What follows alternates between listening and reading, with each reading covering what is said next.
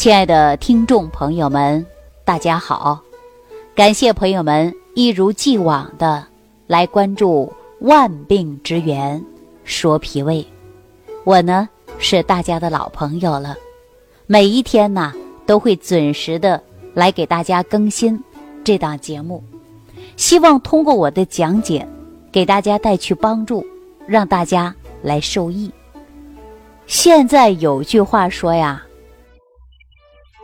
虽然有点夸张，但是会发现身边很多人，不分是年轻人，还是中老年人，多数啊，确确实实胃都不好。我们说现在的孩子们呐，也容易出现脾虚。那小孩出现脾虚以后啊，就容易生病，长个子长得慢，还会出现厌食。经常啊会有腹胀的现象，这是在孩子身上有这样的特征。中医叫做胃肠不足，也就是说呀，脾胃发育还不完全，消化功能它会减弱。那我们作为父母的，可能会过度的溺爱孩子，再加上现在条件都好了。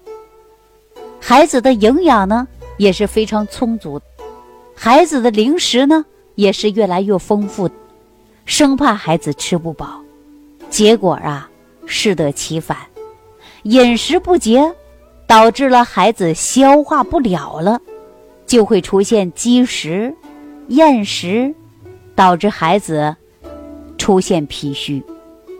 那脾呀是负责运化、负责吸收营养的。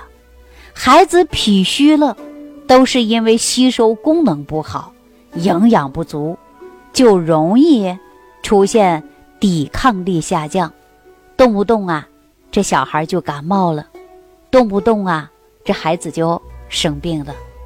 从孩子的面相来看呢，就会面色发黄、消瘦，或者是虚胖，或者是个子偏小。这都是严重的脾虚呀，所以说，作为宝妈们，一定要给孩子吃的健康，控制孩子的饮食，不能让孩子吃的过多，伤于脾胃呀。但是我们说是孩子们，大人呢，大人脾虚以后，它会造成气血不足、乏力，甚至会出现大便溏稀。那很多人说，为什么我们大人也容易出现脾虚呢？我以往在节目当中啊，经常会跟大家说，饮食不规律，早吃一顿，晚吃一顿，饱一顿，饿一顿，早餐有的时候啊都不吃了，晚餐吃的过度的丰盛，而且吃到撑，这能不伤脾胃吗？第二个呢，就是过度的疲劳。现在人生活压力大了，每一天呢，都会拼命的工作，熬夜加班也是常事儿。再加上思虑过度，压力太大了，所以中医早就说了，思则伤脾。那您说现在节奏这么快，高压力的社会，我们不得不去思考，一去思。就会引发于伤脾，脾虚以后就会造成气血不足，所以说我们大人呢也会出现脾虚的现象。我经常跟大家说啊，气血虚实际就是脾胃虚，那脾胃是气血化生之源呐，脾胃虚了，消化吸收不好。气血自然就会不足了，所以说人就会出现头晕、乏力、面色发黄、人消瘦、典型怕冷，还有失眠症状，各种各样的亚健康症状啊就出现了。我们现在有很多人呐，吃完饭之后就肚子胀，消化不好。排便的时候呢，就出现了大便溏稀，长期呀不成形，啊，那我们说老人呢？老人呐，脾虚更要注意了，因为老人脾虚啊，身体消瘦，食欲差，疲劳，还会出现严重便秘。那这样的老人，很多都是多年的老胃病。有的老人呐，因为年轻的时候脾就不好，有的时候啊就生病，久病呢，自然就会出现体虚。当人上了年纪之后，脏腑功能也会慢慢的退化了。那在我们老年人身上啊，看到脾虚最明显的症状，就是人消瘦。吃不下去饭，随便走动走动啊，都累；吃一点点东西呀，都吃不下。有的时候吃个水果，可能会导致腹泻，甚至还会有胃胀。所以说，今天呢，我教大家做一个养护脾胃的食疗方法，大家可以认真学一下。如果说你又觉得这个麻烦，那你可以吃十味元气早餐糊，啊，这个十味元气早餐糊呢，就是健脾胃的，无论是中年人、老年人，还是小孩儿，啊，都能吃。它是在五行健脾散的基础之上，我们给它升级改良了，既能健脾胃，又能助消化的。那如果在家没事儿啊？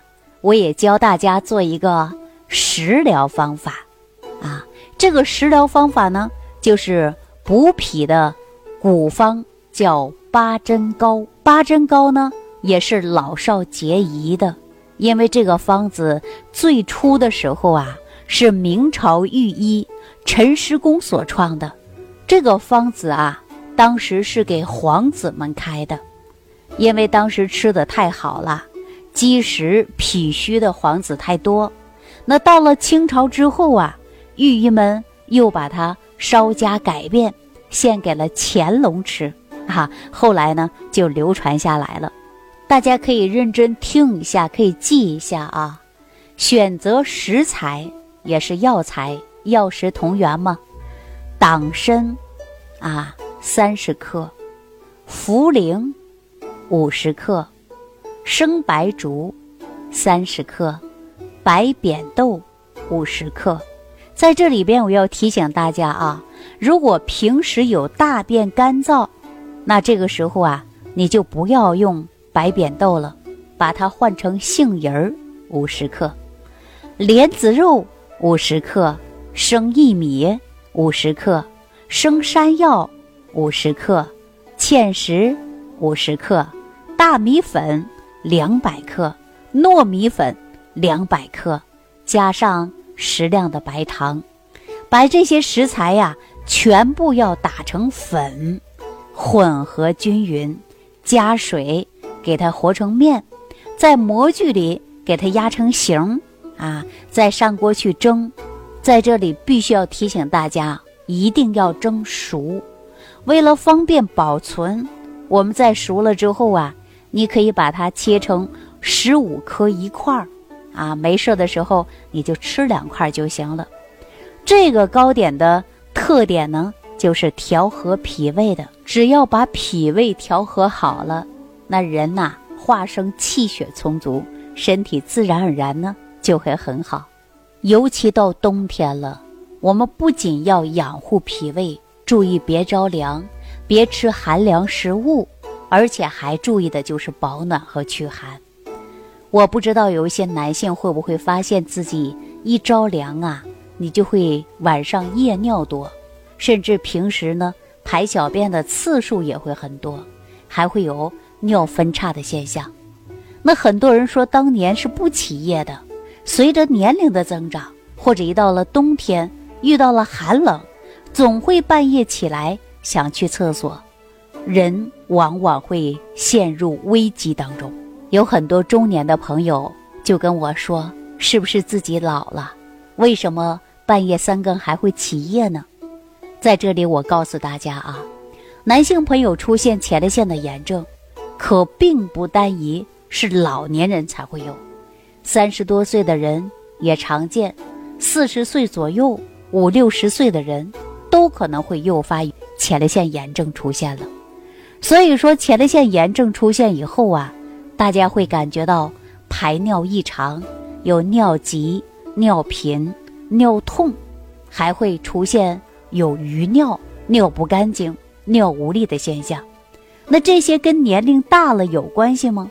实际我告诉大家啊，很多的时候呢，是因为肾气不足，推动无力。按照现在西医所说呀，前列腺的炎症又分为急性前列腺炎、慢性前列腺炎，又是有菌性前列腺炎，还有无菌性前列腺炎。无论你是出现哪一种前列腺的炎症，都会引发你排尿。异常的现象，所以说在这里呢，我要告诉大家，一旦出现前列腺炎的问题呀，你不要恐慌，因为前列腺的疾病啊是男性朋友常见的问题，一旦出现了，要积极来治疗，不要等到出现前列腺的增生和肥大，甚至乃到钙化，治疗起来呀就会比较麻烦了。那当然，我们现在还有很多男性朋友呢。也会经常出现的腰膝酸软、四肢乏力、有盗汗、自汗、夜尿频多、脱发现象啊，这些呢都是比较常见的。那说到这么多呀，那这些问题应该怎么解决呢？哎，我再次告诉大家一些小方法啊。如果夜尿多，或者是尿不干净、尿无力，有尿等待的迹象。那这些问题呢？你可以用柳树叶来泡水喝。柳树叶呀，本身它有利尿作用，所以说你找一些柳树叶，当茶一样来用开水冲泡，它有利尿的作用。那对于腰膝酸软、四肢乏力、肾精亏虚呢，它会分阴虚、阳虚，还会分为气虚和血虚。那中医讲到的虚症呢，也是比较多的。那无论你是什么样的虚症，我都会建议大家先调脾胃。当你把脾胃功能调好了，您在治疗的过程中啊，依然也会促进吸收，增强体能代谢。那如果出现这些问题，您不知道如何解决呢？别忘记了屏幕下方留言给我。那么最近这两天呢？我们节目当中的内容可能稍稍有一点多，如果大家没有听清楚，你可以再回听一遍。如果我教大家的食疗方法，你不确认自己是否能用，那您可以提前呢跟我沟通一下，能帮到您，那是我最开心的事儿了啊！如果说您的身体有点特殊情况，那我还有更多的食疗方法帮助您来解决问题。好了，本期节目到此就要跟大家说再见了。感谢朋友的收听，我们下期节目再见。感恩李老师的精彩讲解。如果想要联系李老师，您直接点击节目播放页下方标有“点击交流”字样的小黄条，就可以直接微信咨询您的问题。祝您健康，欢迎您继续收听。